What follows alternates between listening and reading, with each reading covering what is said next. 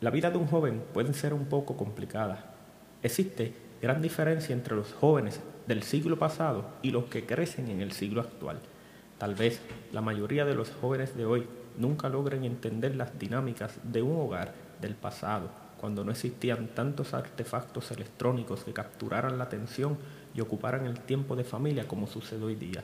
El haber nacido rodeado de computadores y aparatos visuales ha cambiado la manera de cómo se aprende hoy día. Las libretas de páginas de papel han sido sustituidas por notebook y los lápices de madera por Apple Pencil. Mentalmente, quienes no han sufrido la transición de lo manual a lo digital y nacieron rodeados de todo esto, tal vez pensarán que sin sus grandes artefactos tecnológicos, sus mentes no captarán la enseñanza cualquiera que sea.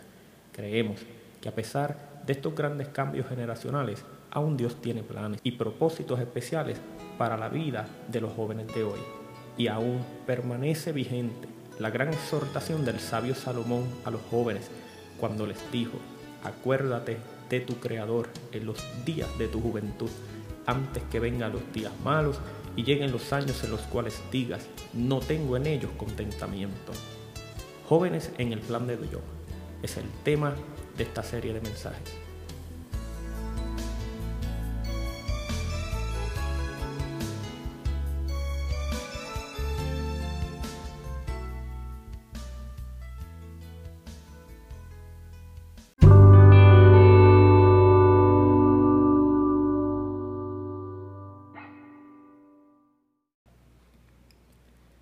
La Biblia contiene grandes ejemplos donde Dios ha decidido utilizar la vida de jóvenes como instrumentos para llevar a cabo sus planes.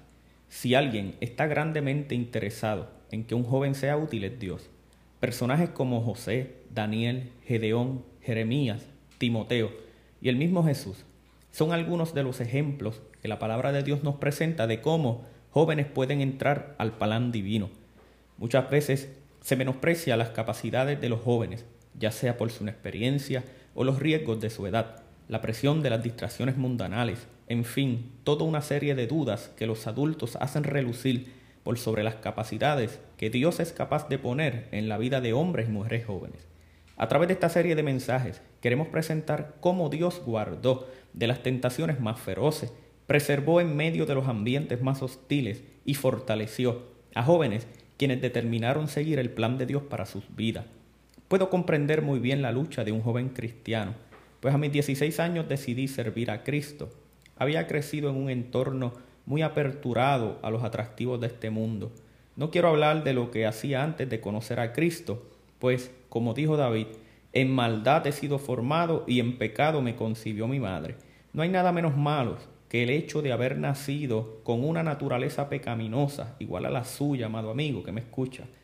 Pero sí les contaré un poco sobre lo que hizo Cristo en mi vida cuando realmente le conocí y cómo Dios mismo fue preparando mi vida para un plan que tenía sobre mí. Uno de los elementos más importantes para el desarrollo del plan de Dios en la vida de cualquiera es que quien aspira a que en su vida se desarrolle el plan de Dios, indudablemente debe ser un discípulo fiel en una iglesia local. Jamás se cumplirá el plan de Dios en la vida de un joven cristiano que no se visualiza como parte de un rebaño donde tenga un pastor según el modelo bíblico. Cuando Dios llamó al ministerio al apóstol Pablo, éste participaba en un día de ayuno en su iglesia local en Antioquía, y fue allí donde, ante la vista de los miembros de aquella congregación, el Espíritu Santo habló diciendo, apartadme a Saulo para la obra que le he llamado. Así sucedió en mi vida. Había un pastor y una iglesia quienes me fueron formando, aconsejando y observando a través de los años, para que en el momento en que Dios me necesitara, no hubiese tacha alguna u objeción a lo que Dios haría.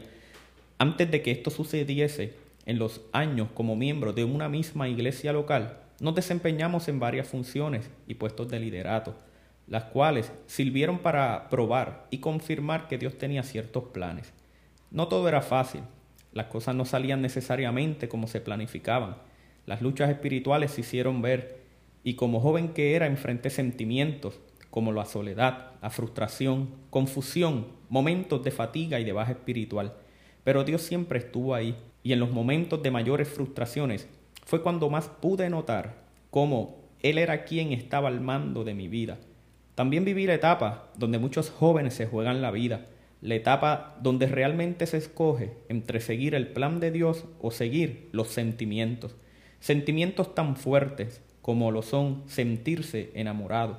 Es fácil para un joven cristiano poder entender que no le convendría unirse en yugo desigual con un incrédulo, aunque muchos jóvenes cristianos son vencidos por sus sentimientos y se rinden ante los mismos, siendo arrastrados lejos del plan de Dios para con sus vidas.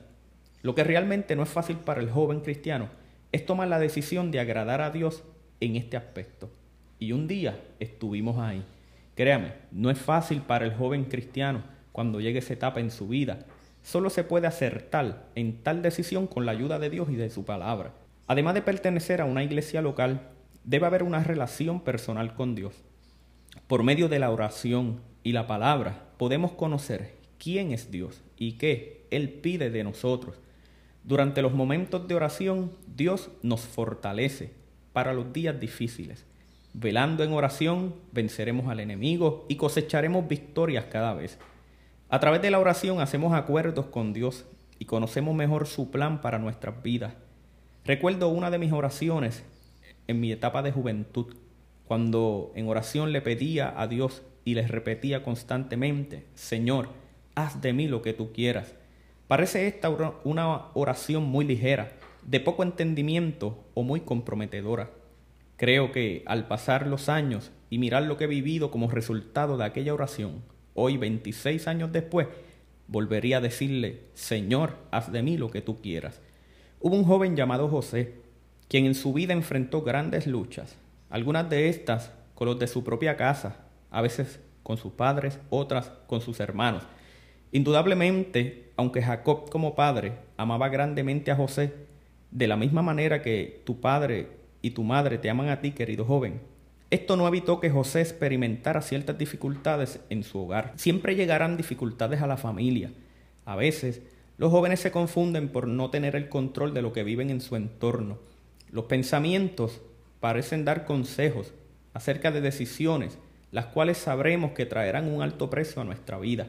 Muchos jóvenes toman decisiones muy ligeras, sin consultar primeramente a Dios y luego hallar el consejo de un guía espiritual como un pastor o un líder de jóvenes. José vivió el rechazo de sus propios hermanos, lo vendieron y él terminó en una tierra que no conocía, en su vida hubo una serie de dificultades que ningún joven hoy quisiera experimentar. Sin embargo, algo es muy claro en el texto bíblico, cuando expresa que en cada dificultad de José, Dios estaba con José. Esto nos hace entender que a pesar de las dificultades en su vida, todo era parte de un plan divino. Aunque a veces parezca que todo sale mal y que no hay quien nos pueda comprender, Dios tiene un plan para ti, uno muy especial que si determinas depositar tu vida en sus manos, Él lo va a cumplir. Luego de que sus hermanos lo vendieran a una caravana de mercaderes ismaelitas, estos les revendieron a Potifar, un oficial de Faraón en Egipto. Cuando ya estaba en la casa de Potifar, Dios puso a José en gracia con su amo, quien le hizo mayordomo de su casa. Aún Potifar mismo pudo percibir que Dios estaba con él y que todo lo que el joven hacía Dios lo prosperaba. De esta manera, José fue creciendo y ganando la confianza de su amo. Esto nos demuestra cómo Dios está presente en la situación de este joven y cómo de la misma manera puede, por medio de ti joven, en el lugar donde tú te encuentras, hacer cumplir su plan en ti. Pero no todo fue fácil para José. Una de las experiencias más fuertes en su vida se dio cuando servía en la casa de Potifar. José se enfrentó a la tentación, en su caso, una de índole sexual, donde la misma mujer de su amo, impulsada por su deseo carnal, trató de aprovecharse del joven José. Pero hay en José uno de los principios más importantes para conservar la pureza moral, la integridad. José sabía que debía ser fiel a Dios. Para José, Dios no había quedado en la casa de su padre. Y porque él estuviese lejos ahora en Egipto, no sería importante ser fiel a, Dios. Él sabía que Dios estaba con él. Por tanto, Dios demandaba su lealtad. Y José, en medio de la misma tentación, se mostró íntegro para con su Dios. Cuando somos jóvenes, a veces pensamos que las tentaciones son exclusivas de la etapa de la juventud. Y que todo acabará cuando pasen algunos años y seamos más adultos. Pero les tengo una noticia. Santiago dice, si no, que cada uno es tentado cuando de su propia concupiscencia es atraído y seducido. Santiago 1.14. El tiempo traerá consigo las tentaciones propias a cada uno. Para uno será el dinero, para otros la comida, para otros la propiedad ajena, para otros la inmoralidad, en fin, toda una gama de ofertas que salen en busca de cazar la preciosa alma de un hombre o una mujer. Es aquí cuando, como hizo José, debemos poner integridad ante nuestros ojos y buscar primero agradar a Dios antes que a nosotros mismos, teniendo presente que Santiago también dijo, bienaventurado el varón que soporta la tentación, porque cuando haya resistido la prueba, recibirá la corona de vida que Dios ha prometido a los que le aman. Santiago 1.12. Dios tiene un plan para ti, joven. Deposita tu vida en sus manos. Espera en Él. A su debido tiempo Dios lo cumplirá. Mientras vas camino a ese plan, ocúpate en leer su palabra. Habla con Él y conócelo a través de la oración. Participa activamente en tu iglesia local. Esto te ayudará a formar el carácter de un joven cristiano fiel a Dios. No te conformes ni te limites a ser solo un cristiano común o ser como son los demás. Dile al Señor, haz de mí lo que tú quieras. Tal vez debas esperar años, pero mientras eres fiel a Dios esperando que se haga su voluntad, Él trabajará contigo. En cada etapa te acompañará. Te pondrá en gracia donde sea necesario, pero no todo será fácil, recuerda. Deberás ser determinado e íntegro. Recuerda, siempre que como estuvo con José, así Dios también estará contigo cada día.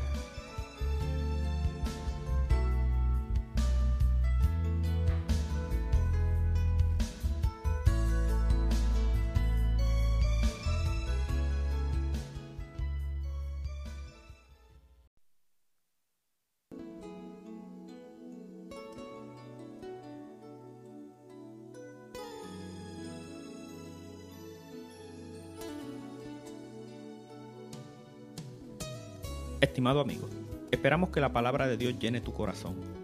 Oramos a Dios para que así sea. Si este mensaje ha sido útil para ti, compártelo con un amigo. Así juntos partimos el pan de vida.